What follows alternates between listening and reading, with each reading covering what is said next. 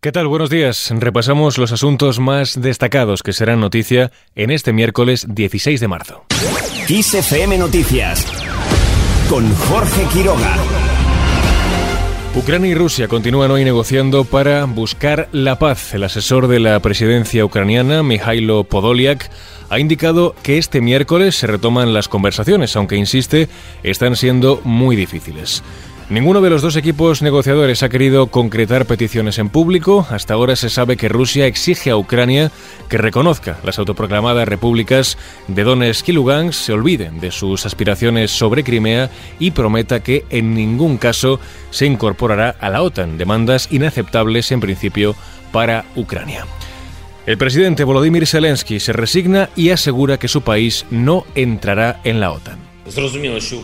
Ucrania no es miembro de la OTAN, los entendemos, somos personas adecuadas. Hemos escuchado durante años que las puertas estaban abiertas, pero también escuchamos que no podíamos unirnos. Es una verdad y debe ser reconocido. Estoy contento de que nuestra gente esté empezando a entender esto y confiar en ellos mismos y en nuestros socios que nos ayudan. Eso sí, Zelensky insiste en su petición de ayuda y reclama a los aliados armas para defenderse de la invasión de Rusia, cuyas tropas siguen bombardeando ciudades ucranianas y avanzando lentamente hacia Kiev.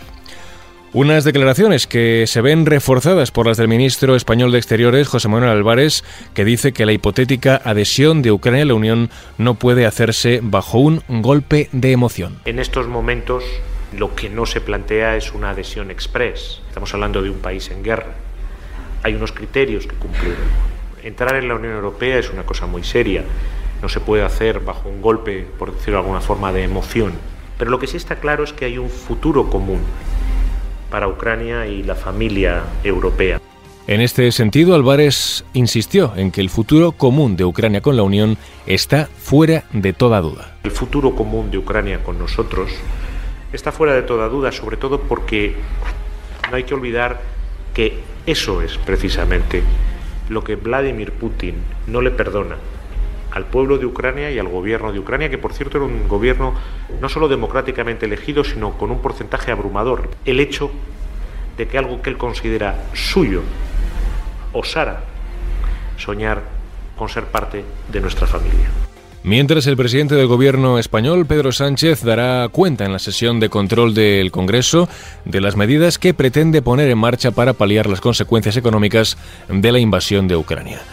Además, Pedro Sánchez inicia hoy con sus homólogos eh, croata y eslovaco, Andrei Plenković y Eduard Heger, su ronda de contactos con ocho líderes europeos para intentar consensuar una reforma del mercado energético de la Unión Europea ante la cumbre comunitaria de la próxima semana.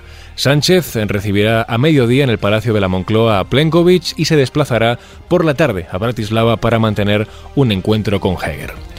Por otro lado, el gobierno se reúne con el PP para pactar un plan de respuesta ante la invasión rusa de Ucrania. Las tres vicepresidentas del Ejecutivo, Nadia Calviño, Yolanda Díaz y Teresa Rivera, además del ministro de Presidencia Félix Bolaños, mantendrán hoy miércoles una reunión con el Grupo Parlamentario Popular. Esta reunión está enmarcada dentro de la agenda de encuentros que está previsto concertar con todos los grupos eh, con representación parlamentaria, comunidades autónomas y otros agentes sociales y económicos. En línea con este asunto, el ministro de Inclusión, Seguridad Social y Migraciones, José Luis Escriba, anunció ayer que el gobierno tendrá lista en las próximas semanas una bolsa de familias españolas para acoger a ucranianos. Con respecto al, al plan de acogimiento familiar, simplemente decir que es parte del plan, lo vamos a desarrollar, es la pieza que eh, digamos, añadiremos en las próximas semanas, espero, y las características de cómo será están ya muy trabajadas por nuestros equipos conjuntamente con aquellas instituciones que tienen una cierta experiencia en el ámbito de menores. Escriba ha insistido en que armar este programa llevará un poco de tiempo, pero lo ha calificado como una oportunidad de canalizar la Solidaridad y estructurar también un tipo de iniciativa que, como ha reconocido el ministro, no se ha desarrollado mucho en España. Seguimos con otras cuestiones. El precio medio de la luz subirá hoy un 5,6% respecto a su dato de este martes. Llegará a los 263,65 euros el megavatio hora, según los datos del operador del mercado de la electricidad, El tramo más caro se dará entre las 8 y las 9 de la mañana cuando se abonarán 306,7 euros el megavatio hora, mientras que el horario más barato será el comprendido entre las 11 y la medianoche cuando tendrá un precio medio de 191,54 euros el megavatio hora. Y terminamos con música, ya que hoy Pearl Jam celebra un histórico aniversario.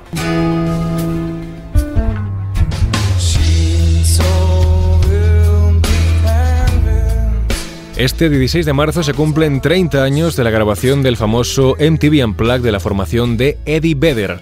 Fue grabado en 1992 después de su primera gira por Estados Unidos y ofrece interpretaciones acústicas de los primeros grandes temas de los gigantes de Seattle.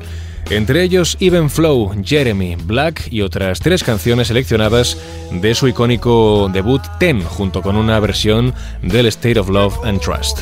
Durante más de 20 años, eh, el concierto solo podía conseguirse en versiones pirata hasta que fue editado oficialmente por el grupo. Primero en 2019, en el Record Store Day, con motivo del Black Friday, en una edición especial en vinilo, y un año después, con motivo del aniversario de la formación, lanzaron ya la grabación de manera formal el 23 de octubre de 2020.